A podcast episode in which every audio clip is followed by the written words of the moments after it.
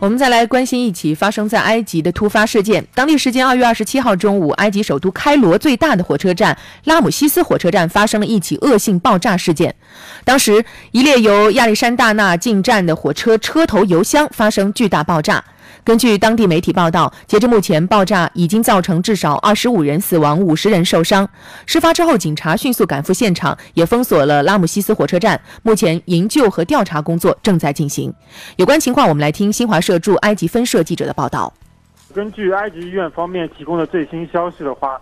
呃，当天上午的火车站爆炸事故，目前来说是已经造成了至少二十五人死亡，超过五十人受伤。医院方面的消息，受伤者大部分是为二级或者三级烧伤，情况也是较为严重的。那今后也不排除死亡人数会有进一步上升的可能性。这个事故发生原因，据火车站的目击者描述的话，当时是一列火车是在进入终点站时，由于减速失灵，而是直接撞向了站内的水泥护墙，造成了火车油罐起火爆炸。烧结了站台和护墙边上的相关建筑，然后大部分死伤者为在站台上候车的乘客。呃，然后事发后，埃及最高检察官等也宣布将成立调查组来彻查事故发生的原因。这个具体原因还有待进一步的调查。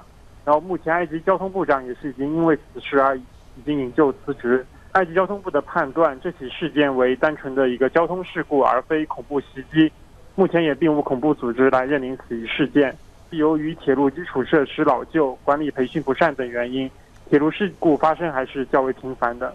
这类事故在埃及的话，交通事故发生还是较为频繁的，所以可能会对埃及的旅游业啊，还有安全形势产生进一步的影响。